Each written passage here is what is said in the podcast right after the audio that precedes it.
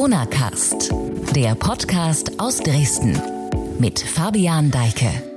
Ja, ich bin Fabian Deike. Schön, dass Sie wieder zuhören im Corona Cast. Diese Folge beginnt mal musikalisch, weil es einfach zum Thema passt. Endlich wieder La Vida. Ab in den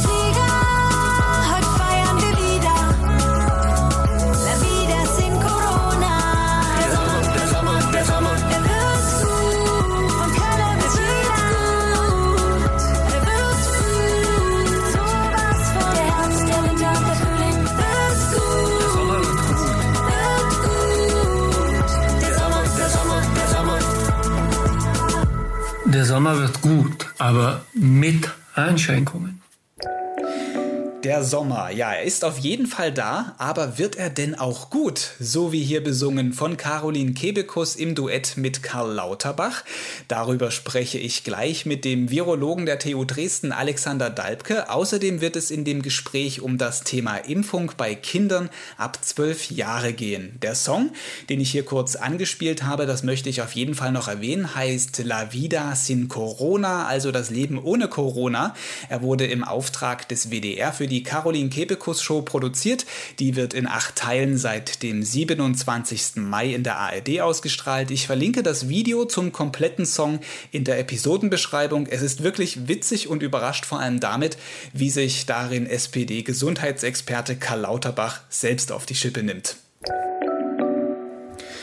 Jetzt noch ein kurzer Blick wie immer auf das aktuelle Geschehen und da gibt es tatsächlich Grund zum optimistisch sein. Für ein Wieder Sin Corona reicht es zwar noch nicht ganz, aber in Sachsen hat sich die täglich gemeldete Zahl der neuen Fälle in den vergangenen Wochen stark reduziert. Die Wocheninzidenz liegt am Donnerstag bei knapp über 35 und der einstige bundesweite Corona-Hotspot Vogtlandkreis hat den landesweit in Sachsen niedrigsten Wert Wert erreicht. Negativspitzenreiter bleibt der Erzgebirgskreis. Da lag die Inzidenz am Mittwoch zuletzt bei 84. Zwei weitere Landkreise, Mittelsachsen und Sächsische Schweiz-Osterzgebirge, bewegen sich im Bereich der 50er-Marke, die ja der Grenzwert für Lockerungen ist. Und noch ein Thema. Ende Juni, aber spätestens Anfang Juli soll auch in Sachsen der digitale Impfnachweis kommen. Der Freistaat orientiere sich am Zeitplan des Bundes. Ein Testlauf sei gestartet. Wann die ersten digitalen Impfnachweise ausgestellt werden könnten, hänge aber vom Erfolg der Testphase ab. Das sagte ein Regierungssprecher auf Anfrage von sächsische.de. Es wird auch höchste Zeit, muss man sagen, denn es sind inzwischen schon knapp 900.000 Menschen in Sachsen vollständig geimpft und um ihre Immunität nachzuweisen, müssen sie alle ihre gelben Pappimpfausweise einstecken oder eine Ersatzbescheinigung dabei haben. Das ist weder fälschungssicher noch praktisch. Der digitale Impfnachweis soll dann über eine App im Smartphone funktionieren, entweder über die offizielle Corona-Warn-App oder als eigenständiges Programm. Wie der digitale EU-Impfpass funktionieren soll, darüber habe ich erst kürzlich hier im Corona-Cast gesprochen mit Johann Johannes Barke. Die Folge mit dem Sprecher für digitale Themen bei der EU-Kommission verlinke ich gerne nochmal ebenfalls in der Beschreibung dieser Episode. So, und jetzt zu meinem heutigen Gast in dieser Folge. Er ist schon zum vierten Mal dabei. So oft wie kein anderer war er mir hier per Video zugeschaltet. So ist es auch diesmal. Hier ist Professor Alexander Dalbke vom Institut für medizinische Mikrobiologie und Virologie der TU Dresden. Ich grüße Sie. Guten Tag, Herr Deike. Ich grüße Sie auch. Auf die zweifelhafte Ehre, das vierte Mal dabei zu sein, hätte ich wahrscheinlich auch verzichten können, bedanke mich aber trotzdem für die Einladung. Es gibt ja auch einen ganz wichtigen Grund, warum Sie hier heute dabei sind. Anfang dieser Woche hatte ich Sie angeschrieben und gefragt, ob Sie noch mal Zeit hätten für ein Gespräch. Äh, Grund ist nämlich, dass der Sommer ansteht, der Sommer beginnt und die Pandemie hat auf jeden Fall schon mal eins gelehrt, dass man vor einem Sommer nicht den Meteorologen befragt, sondern den Virologen. Ich frage Sie mal, wie wird er denn, der Sommer? Also das ist natürlich eine Frage, die so ein bisschen auf die Glaskugel abzielt. In die kann ich auch nicht reinschauen. Ähm, aber ich denke, dass äh, Konsens unter den äh, virologischen Kollegen ist, dass wir jetzt ein deutliches Abflauen dieser Welle sehen werden, äh, weil uns zum einen sozusagen jetzt das, nicht, das Wetter im Prinzip ähm, in die Hände spielt, beziehungsweise die Jahreszeit in die Hände spielt Ähm, denn wir wissen von SARS-CoV-2, dass äh, dieses Virus ähnlich wie andere Cor Coronaviren, nicht wie alle, aber wie andere Coronaviren, eine deutliche Jahreszeitabhängigkeit hat und offensichtlich im Sommer einfach schwerer übertragbar ist. Das spielt uns jetzt sozusagen in die Hände. Zusätzlich kommt natürlich jetzt denke ich, schon ein Effekt zum Tragen, dass ja doch ein beträchtlicher Teil der Bevölkerung mittlerweile geimpft ist und dass die Impfung definitiv dazu beiträgt, dass hier die Weiterverbreitung auch äh, verlangsamt und, und reduziert wird. Und insofern würde ich hier tatsächlich äh, eine momentan durchaus optimistische Einschätzung teilen, dass wir im Sommer einen deutlichen Rückgang, weiteren Rückgang der Infektionen sehen werden. Die große Frage, wie es dann im Herbst weitergeht, werden wir vielleicht gleich noch diskutieren. Aber vielleicht an dieser Stelle schon noch mal einen Punkt, den ich erwähnen möchte. Wir haben jetzt in den letzten zwei, drei Wochen ja einen deutlichen Rückgang der Infektionszahlen äh, deutschlandweit, aber auch sachsenweit gesehen, die jetzt zu den äh, Lockerungen geführt haben, die wir alle, denke ich, äh, ersehnt, ersehnlich herbeigesehnt haben.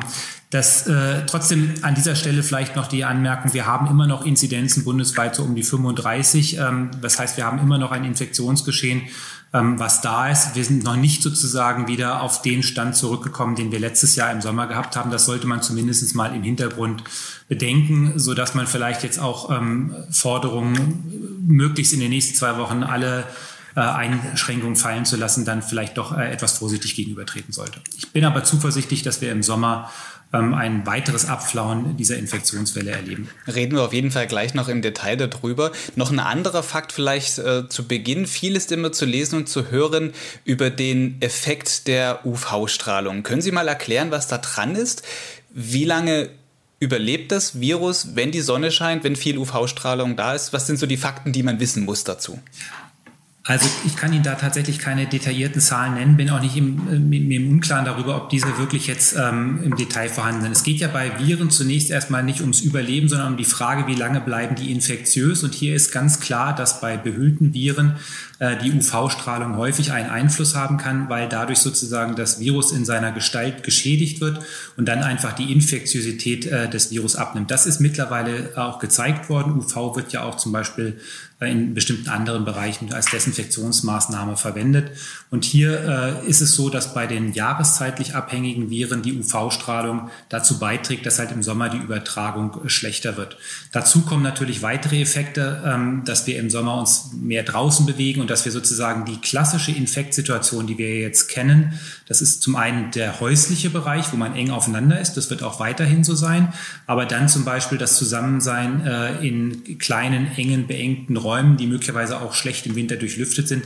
Das alles nimmt natürlich äh, einfach im Sommer ab und trägt ebenfalls dazu bei. Aber UV-Strahlung ist sozusagen eine energiereiche Strahlung, die dazu führt, dass die äh, insbesondere die behüllten Viren dadurch zerstört werden können und dann eben nicht mehr infektiös sind. Hm, aber wie lange das dauert, bis halt das passiert, weiß man nicht so da kenne ich tatsächlich, da kenne ich jetzt tatsächlich keine Zahlen mhm. zu. Ähm, kann ich tatsächlich so nicht beantworten. Wir haben ja am Anfang der Pandemie erst noch viel darüber gesprochen, wie lange sich Viren zum Beispiel auch auf Oberflächen halten. Das war der Grund, warum man sozusagen viel Desinfektionsmaßnahmen ergriffen hat. Wir wissen, dass das äh, nicht so sehr zu der Verbreitung beiträgt. Das sind doch im Wesentlichen ja die Tröpfchen, die ausgeschieden werden oder die Aerosole, die ausgeschieden werden. Und gerade bei Aerosolen, also der ganz feinen Verteilung in der Luft, ist es so, dass UV-Strahlung dort einen schützenden Effekt hat. Mhm.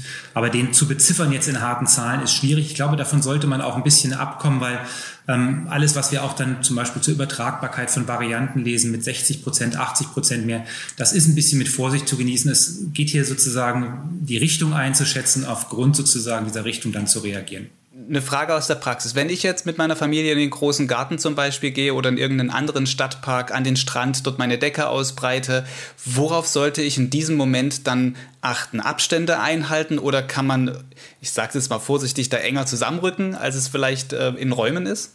Abstand einhalten ist erstmal grundsätzlich weiterhin eine äh, gute Maßnahme, um sich sozusagen vor Infektionen zu schützen, denn wir wissen, die Tröpfchen haben eine begrenzte Reichweite und die, das erreiche ich einfach über einen Abstand. Aber es ist äh, so, dass Sie sozusagen bei einem Aufenthalt im Freien Insbesondere dann, wenn äh, draußen auch noch die Sonne scheint und es ist warm ist, haben sie ein sehr geringes Risiko. Und ich würde hier denken, dass zum Beispiel, wenn Sie dann äh, an einem Strand, der jetzt voll ist, äh, auch die Abstände von 1,5 Meter nicht mehr einhalten, dass es dort extrem unwahrscheinlich ist, dass Sie sich auf diesem Wege anstecken.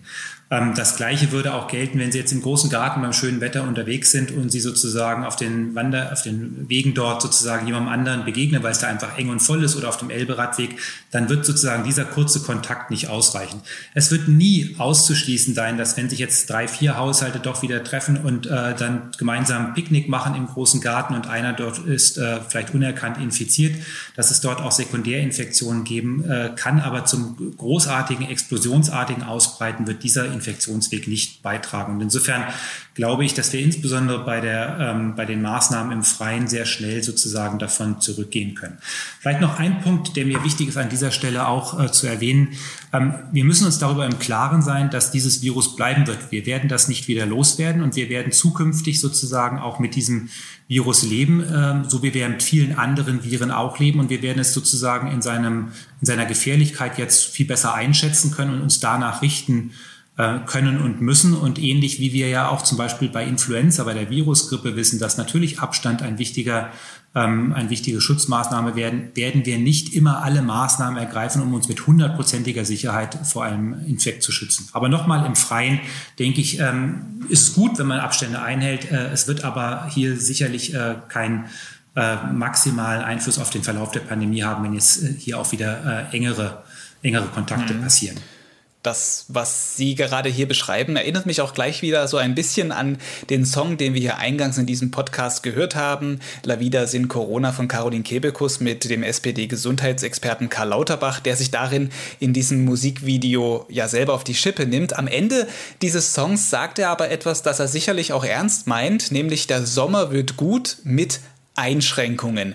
Was könnten denn Ihrer Meinung nach genau diese Einschränkungen sein? Also ich denke, dass wir tatsächlich zum Beispiel mit der, äh, mit der Maske noch eine ganze Zeit lang äh, leben werden und auch leben sollten, insbesondere sozusagen auch äh, im Innenbereich. Also wenn jetzt zum Beispiel auch der Einzelhandel wieder im größeren Stil aufmacht und wir vielleicht dort auch wieder die Kundenbeschränkung, die Anzahl äh, weiter reduzieren werden, dann ist das aber eine Maßnahme, die, glaube ich, noch eine Zeit lang sozusagen erhalten bleibt.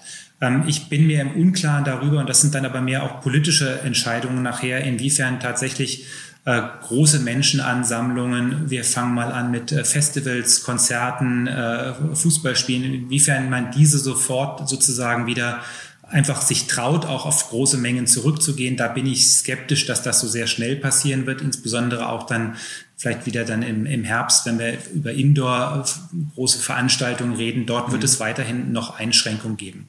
Auf der anderen Seite denke ich, äh, sehe man muss ja abwägen sozusagen Infektionsschutzmaßnahmen und nochmal, man wird nicht alle Infektionen verhindern können. Damit müssen wir leben. Und ich denke, hier ist eine ganz wichtige, ähm, ein ganz wichtiger Entscheidungspunkt tatsächlich das Datum, an dem jeder Mensch in Deutschland ein Impfangebot gehabt hat. Weil dann habe ich die Möglichkeit, mich individuell zu schützen und jeder kann für sich dann auch entscheiden, äh, nehme ich diese Schutzmöglichkeit wahr oder entscheide ich mich aus bestimmten Gründen dagegen. Ähm, und wenn wir an diesem Zeitpunkt angelangt sind, dann denke ich, wird man nochmal kritisch darüber reden müssen, ob denn äh, einschränkende Maßnahmen dann in dem Umfang noch gerechtfertigt sind, wenn jeder die individuelle Möglichkeit hatte, sich zu schützen. Da sind wir noch nicht, weil wir immer noch bei dem Problem sind, dass die, Impf, äh, dass äh, die Impfstoffe knapp sind. Aber wenn man sozusagen dort jetzt, sagen wir mal, den politischen Verlautbarungen glaubt und auch guckt, wie viel sozusagen Impfdosen im Moment produziert werden, werden wir dies Jahr im, werden wir diese Situation ja dann im späteren Sommer auch erreicht haben. Wenn das, ich, denke ich, ist ein entscheidendes Kriterium. Wenn ich mir jetzt aber anschaue, dass beispielsweise in der nächsten Corona-Schutzverordnung in Sachsen, die ab dem 14. Juni kommen soll, ja erhebliche Lockerungen angekündigt schon sind. Wie das genau aussehen wird, wird man dann sicherlich im Verlauf der nächsten Woche dann sehen. Aber die Regierung hat auch schon ein ähm, Eckpunktepapier verfasst. Das liegt unserer Redaktion vor und demnach soll es halt Öffnungsperspektiven für sämtliche Freizeiteinrichtungen und Veranstaltungen im Kulturbereich und in der Kreativwirtschaft geben. Heißt mit anderen Worten, es soll auf jeden Fall wieder dieses, ja auch Konzerte möglich sein, was ja auch schön ist. Halten Sie das dann aber vielleicht für den 14. Juni dann aus virologischer Sicht für zu früh? Das ist eine ganz schwierige Frage. Wenn man rein aus virologischer Sicht diskutieren würde, halte ich das tatsächlich noch für früh. Aber äh, nochmal, wir müssen ja sozusagen auch äh, viele andere gesellschaftspolitische Aspekte berücksichtigen, auch wirtschaftliche Aspekte berücksichtigen. Und insofern ist das eine Gefahrenabwägung. Ich will ganz klar nochmal wiederholen, wir werden dieses Virus nicht loswerden, wir werden mit Infektionen leben. Aber wir sind jetzt in der Situation, dass die Risikopopulationen, von denen wir wissen, dass sie am ehesten schwer erkranken, ähm, also insbesondere ja die alten Menschen, die sind im Groß, zum großen Teil haben die ein Impfangebot gehabt und sind durchgeimpft. Wir wissen, dass mittlerweile auch in, bis zur Priorisierungsgruppe 3, also Menschen mit Vorerkrankung, doch äh, auch weite Durchimpfungen stattgefunden hat. Und damit wird diesem Virus schon ein gewisser Schrecken genommen, weil jetzt die Menschen, die wirklich ähm, schwer daran erkranken, ähm, hier die Schutzmöglichkeit hatten. Und dann glaube ich, ist es gerechtfertigt, darüber nachzudenken, ähm, dass man hier äh, sozusagen von oben vorgegebene Einschränkungen lockert, mit dem klaren Hinweis natürlich, dass es ja jedem vor äh, möglich äh, sein wird, auch weiterhin persönliche Verhaltensmaßnahmen zu ergreifen, wenn sozusagen hier ein besonderes Gefährdungspotenzial vorliegt und man vielleicht noch nicht die Möglichkeit hatte, sich impfen zu lassen. Es ist ja keiner gezwungen, dann sozusagen in äh, Bereiche zu gehen, wo vielleicht auch wieder mehr Kontakte erlaubt sind. Und insofern halte ich das für eine schwierige Abwägung verschiedener Werte und kann aber durchaus nachvollziehen, sozusagen, dass man jetzt auch nach diesen anderthalb Jahren Einschränkung hier einen klaren Schritt dokumentieren möchte, in Anbetracht der, zurück, der rückläufigen Zahlen, jetzt auch die entsprechenden Lockerungen wieder zu realisieren. Und nochmal, ich glaube tatsächlich, dass äh, wir mit dem Impfen hier eine wesentliche Handhabe haben, ähm, dieser Pandemie äh, zu entkommen, beziehungsweise mit einer Impfung jeder die Möglichkeit hat, sich dann auch zu schützen. Und ja, wir sind jetzt leider mit den Impfungen noch nicht ganz da, wo wir es uns als Virologen natürlich erhofft hätten. Das wird ja erst Ende Juli, Anfang August oder Ende August sein, dass tatsächlich jeder dieses Angebot bekommen hat. Aber die Menschen, die wirklich schwer daran erkranken, die haben das jetzt schon gehabt. Hm. Großen und Ganzen. Hm. Ich frage mal gerade raus, Sie sagten eben schon, ähm, die Situation Jetzt ist nicht so ganz vergleichbar mit der Situation im vergangenen Jahr, als der Sommer anstand. Wir kommen jetzt von einem etwas höheren Infektionsniveau. Glauben Sie, dass es nach dem Sommer sowas wie eine vierte Welle geben kann? Also diese Gefahr besteht äh, ganz sicher äh, aus verschiedenen Gründen, weil wir natürlich zum einen sozusagen ähm, über viele Kontakte, wie sie im Urlaub stattfinden, durchs Verreisen sozusagen auch natürlich dann durch die, das Verhalten, wie man sich am Urlaubsort verhält, wird man mehr Kontakte haben als sozusagen mal in der täglichen Arbeitsroutine. Ähm, und Kontakte schaffen natürlich Möglichkeiten für das Virus sich zu verbreiten. Das ist die eine Unsicherheit, die wir haben. Die zweite Unsicherheit, die wir haben, ist natürlich die, dass weiterhin auch immer wieder über neue Varianten berichtet wird. Wobei auch hier möchte ich vielleicht nochmal ein bisschen das einordnen. Wir haben Mutationen, die passieren ständig bei diesem Virus, die sind aber eigentlich der, von der Frequenz her sogar etwas niedriger frequent als bei der Virusgrippe. Wir wissen, dass dieses Virus nicht so stark mutiert, auch wenn man jetzt das Gefühl hat, manchmal, wenn man die Presse verfolgt, jeden Tag gibt eine neue Mutation, die beschrieben wird.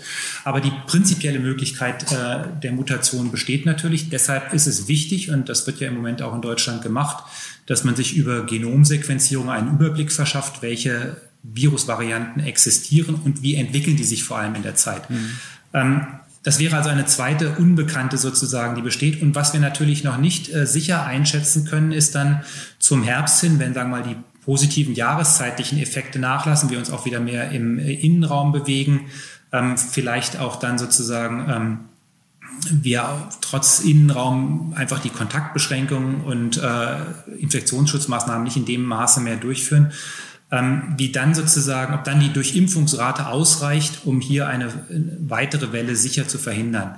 Ich bin da aber, sagen wir mal, vorsichtig optimistisch, denn ich glaube, die letzten Zahlen waren jetzt so, dass wir knapp 50 Prozent Erstimpfung in Deutschland haben. Die sollte zum Sommer noch weiterführen und trotz all dieser neuen Varianten, die Impfungen wirken gegen, zumindest die Daten, die ich kenne, gegen die Varianten ebenso noch. Sie wirken nicht ganz so gut, aber die schweren Infektionen, und um die geht es ja im Wesentlichen. Wir wollen ja verhindern, dass sozusagen die Intensivstationen überlaufen. Die schweren Infektionen, die werden auch bei den äh, Varianten bislang durch den Impfstoff noch verhindert. Und insofern, sagen wir mal so, bin ich vorsichtig optimistisch, dass wir im Herbst nicht nochmal eine vierte Welle von dem gleichen Ausmaß haben werden wie jetzt. Wir werden einen Anstieg der Infektionen auch im Herbst sehen, auf jeden Fall. Glauben Sie, vielleicht jetzt gucken wir mal auf die momentan am meisten in der Berichterstattung befindliche Variante, die indische Variante. Glauben Sie, dass diese indische Variante auch in Deutschland noch für Probleme sorgen wird?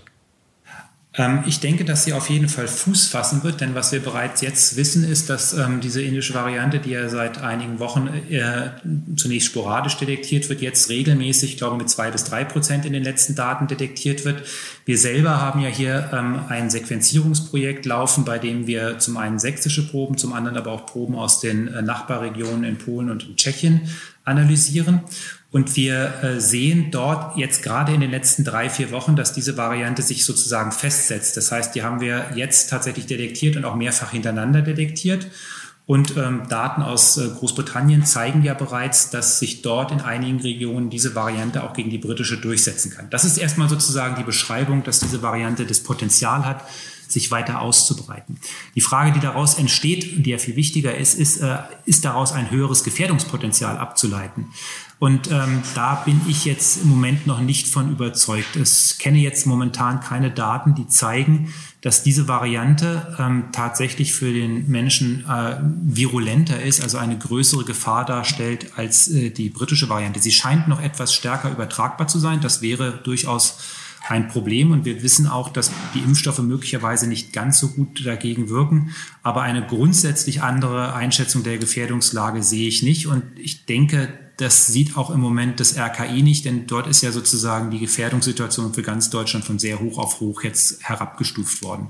Das wird man beobachten, aber ich sehe da im Moment sozusagen noch keine ganz große Gefahr, die jetzt schon sich klar abzeichnet am Horizont. Und vielleicht ein letztes Wort dazu noch. Ähm, wir haben auch, das hatte ich glaube ich schon mal erwähnt, im letzten Jahr auch schon Verdrängung von Varianten durch andere gesehen. Letztes Jahr im Sommer haben wir diese Diskussion nicht geführt, weil es noch nicht so in der Öffentlichkeit gestanden hat. Aber dass Virusvarianten sozusagen andere verdrängen, ist ein natürlicher Prozess. Und das ist nur in dem Moment gefährlich, wo dann die neue Variante tatsächlich viel stärker übertragbar wird oder aus irgendeinem Grund Menschen äh, kranker machen würde, also mhm. virulenter wäre. Bevor wir gleich nochmal über das Thema Impfungen reden, weil das war auch noch ähm, ein, ein Vorhaben von uns für diese Podcast-Folge heute, noch eine Frage zu dieser Mutation oder zu Mutationen, Varianten generell.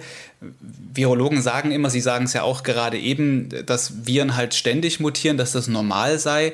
Trotzdem ist ja immer dieser Eintrag von außerhalb das, was diese Pandemie immer so befeuert hat. Das haben wir in Sachsen, in den Grenzregionen gesehen, als es in Tschechien ein großes Thema war. Vielleicht mal generell gesprochen. Die Leute machen jetzt gerade ihre Urlaubsplanung, überlegen, wo sie hinfahren können.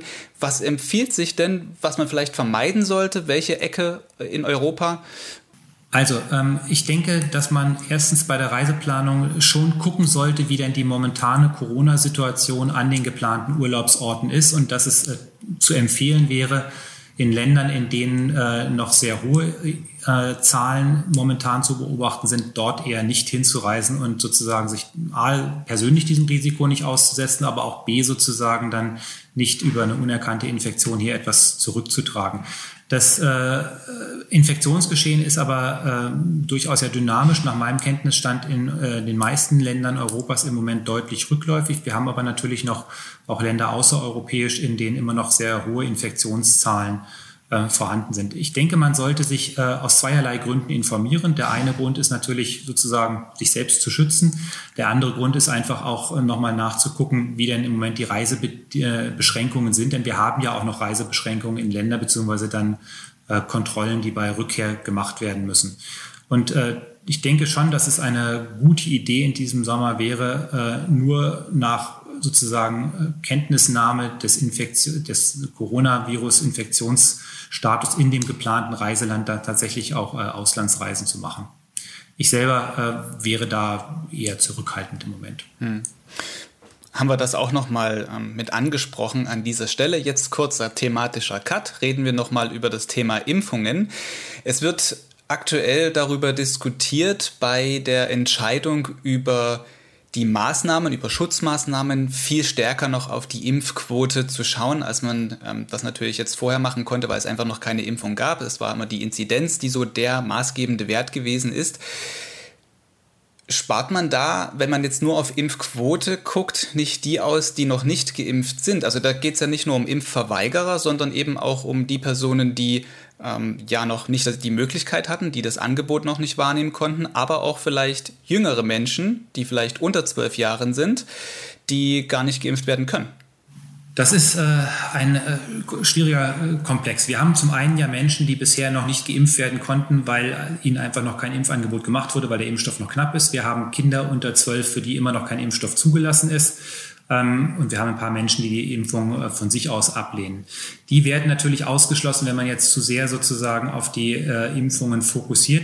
Trotzdem halte ich äh, sozusagen ähm, die, das Heranziehen eines Impfstatus für bestimmte ich sage mal, Freihalten als durchaus ein äh, probates Mittel, weil wir wissen, dass die Geimpften ja zwei äh, Schutzsituationen haben. Sie schützen sich selber. Die äh, Gefahr, schwer an einer Coronavirus-Infektion zu erkranken, ist, egal mit welchem Impfstoff sie geimpft sind, extrem reduziert. Die liegt bei den meisten Impfstoffen, also bei allen Impfstoffen für die schwere Erkrankung eine Schutzrate von 98 Prozent. Die Gefahr, ähm, leicht noch zu erkranken, differiert dann etwas zwischen den Impfstoffen. Aber wir wissen inzwischen auch, dass äh, die Gefahr der Weitergabe bei den Geimpften deutlich reduziert ist. Die ist nicht null, auch das muss man ganz klar sagen. Das heißt, jemand, der geimpft ist, kann noch erkranken und kann das Virus dann auch nochmal weitergeben. Aber die Modellierungen zeigen, dass diese Einzelfälle, die dann auftreten, nicht mehr äh, signifikant sozusagen für die Gesamtausbreitung des Virus in Deutschland beitragen. Und insofern äh, ist es, denke ich, nachvollziehbar, dass man dann natürlich auch sagen muss, wer geimpft ist äh, trägt halt auch zum Verbreiten des Infektionsgeschehens nicht mehr weiter. Und äh, dann gibt es meines Erachtens keine Begründung mehr, ähm, hier bestimmte Rechte vorzuenthalten. Ja, wir kommen in die Ungerechtigkeit, dass die, die jetzt kein Angebot bekommen haben, dann sozusagen da außen vor sind, äh, beziehungsweise äh, nicht ausreichend berücksichtigt sind, berücksichtigt sind. Aber das ist etwas, wo ich den Ball jetzt in die Politik zurückspielen muss. Da muss man äh, politisch überlegen, wie man damit umgeht. Aus virologischer Sicht ist es tatsächlich so, dass halt die, die geimpft sind, einfach zum Infektionsgeschehen nicht mehr ordentlich beitragen. Und insofern halte ich es schon für korrekt, dass man sozusagen den Impfschutz als ähm, ein Kriterium nimmt. Ich könnte mir auch vorstellen, dass man sozusagen zum Herbst hin, wenn tatsächlich dann da, der, das Impfangebot für alle gemacht worden ist, dass man dann dieses Kriterium eigentlich sogar noch stärker heranzieht, weil dann hat jeder individuell die Möglichkeit gehabt und kann sich selbst dagegen oder dafür entscheiden und dann muss er halt auch mit den Konsequenzen, die das gegebenenfalls hat, leben.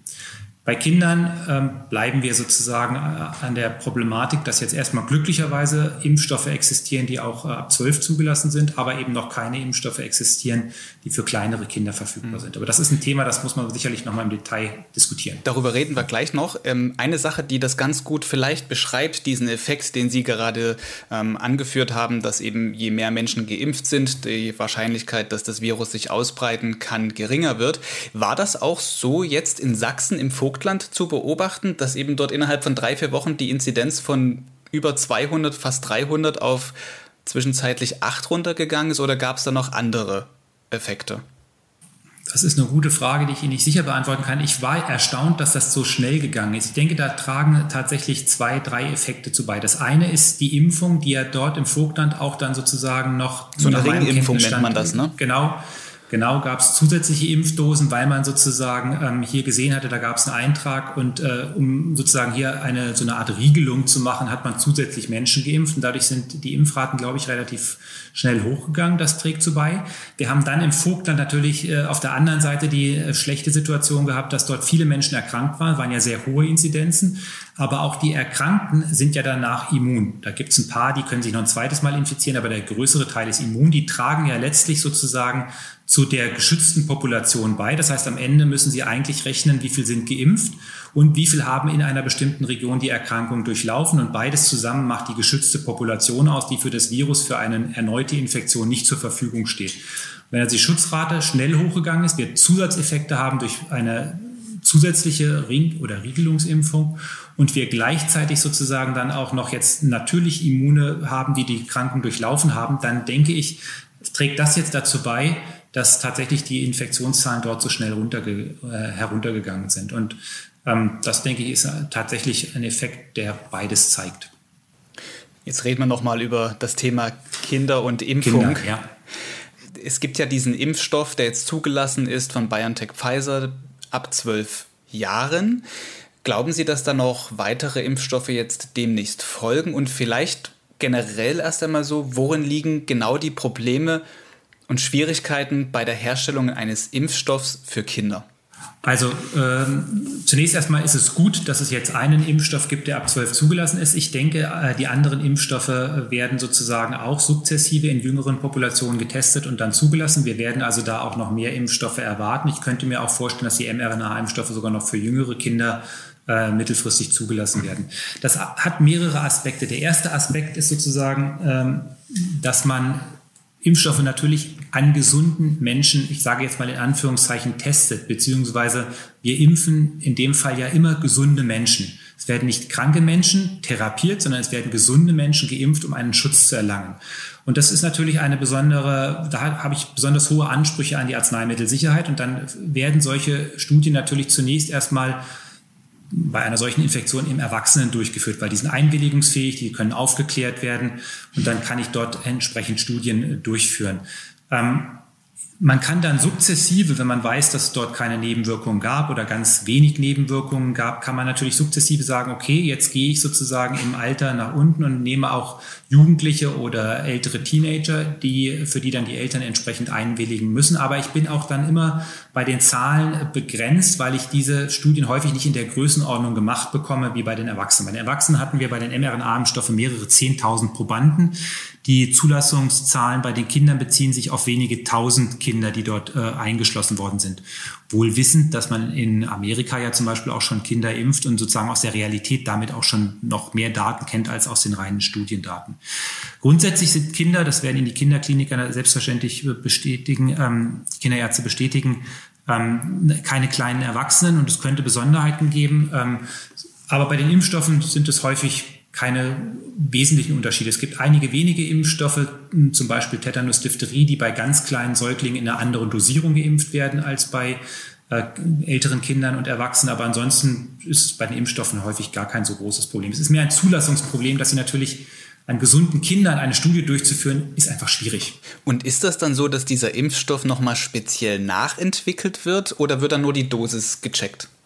Nein, der wird nicht neu nachentwickelt, sozusagen. Das ist der gleiche Impfstoff. Da wird sozusagen an der Impfstoffkomposition, Zusammensetzung nichts verändert. Man muss prüfen, ob sozusagen bei Kindern gegebenenfalls eine andere Dosierung notwendig ist. Das ist nach meinem Kenntnisstand aber jetzt äh, bei der jetzigen Zulassung nicht der Fall.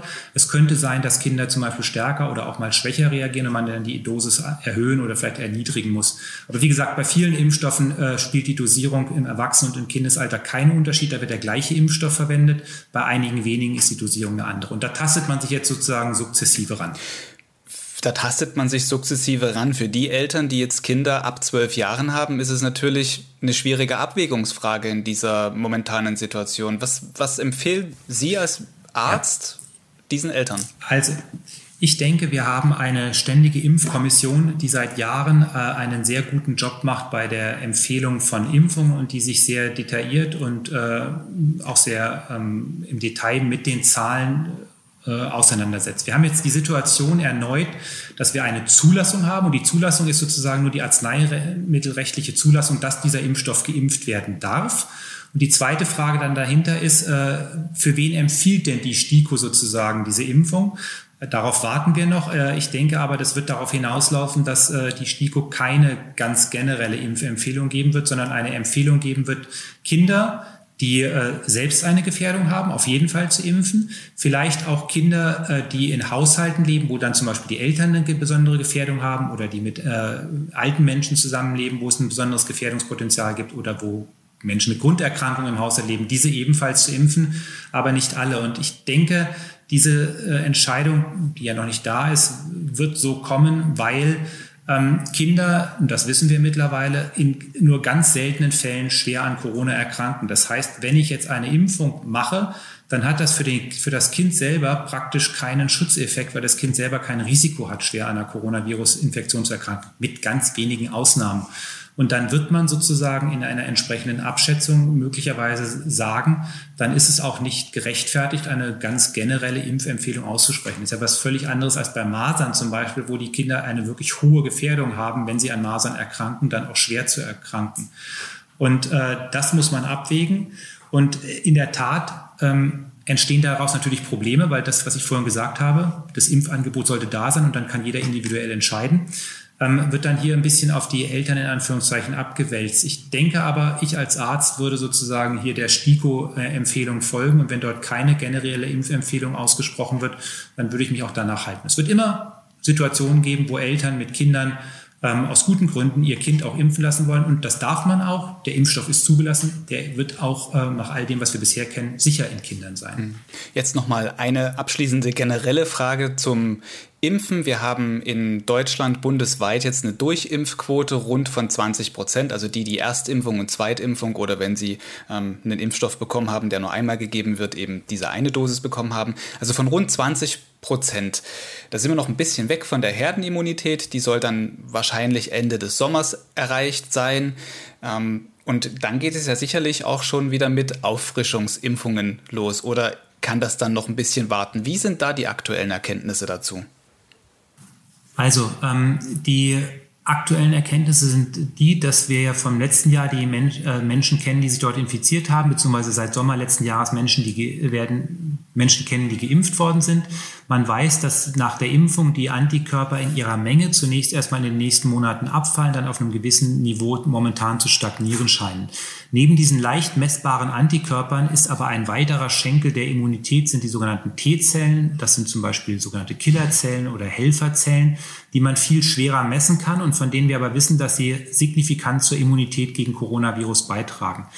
Ähm, letztlich wird man nur aus kontinuierlichen Beobachtungen, die bei Geimpften jetzt erfolgen, herausfinden, was ist denn der Schwellenwert, ab dem dann auch bei Geimpften möglicherweise doch wieder häufiger Infektionen auftreten, weil Antikörper zu wenig sind oder weil die T-Zellimmunität abgefallen ist? Diese Daten kenne ich bisher noch nicht. Man hat da im Moment vereinzelt Daten von Einzelmenschen sozusagen, die zeigen, ja, da gibt es auch mal jemand, der kann ähm, äh, auch sehr früh nach drei, vier Monaten schon wieder infiziert werden. Im Moment, denke ich, geht man aber eher davon aus, dass die Immunität nach einer Impfung wahrscheinlich doch äh, neun Monate, vielleicht zwölf Monate wirken wird können. Und äh, insofern ist diese Frage der Auffrischung im Moment noch nicht sicher zu beantworten. Äh, da würde ich gerne eine konkretere Antwort geben, kann ich aber im Moment nicht, weil letztlich kann man das auch nur durch Beobachtungen in den Geimpften herausfinden, ab wann steigen dort auch wieder die Infektionen an und dann kenne ich den Zeitpunkt, wann ich sozusagen auffrischen muss. Ich wäre aber zuversichtlich, dass das äh, jetzt nicht sozusagen im, im Halbjahresabstand erfolgen muss. Wir brauchen ja auch einen Anlass für ein fünftes Gespräch, Herr Professor Dalke. Also vielleicht dann ja, ja nach ja dem Sommer. Wir können ja auch mal optimistisch da sein und vielleicht sagen, vielleicht äh, ist es auch mit der Impfung selbst für den Herbst dann sozusagen äh, gut. Aber ähm, ansonsten können wir gerne auch im Herbst natürlich nochmal ein fünftes Gespräch machen. Ich bedanke mich ganz herzlich für die erneute Einladung. Bevor ich Sie entlasse, fahren Sie weg im Sommer? Ich werde im Sommer äh, in Deutschland bleiben und äh, beziehungsweise vielleicht äh, angrenzend nach Österreich wandern gehen äh, in einer Situation, in der man nicht ganz so viele Kontakte hat. Alexander Deikpe, ich bedanke mich für dieses Gespräch. Wie immer sehr erkenntnisreich und erhellend. Vielen Dank.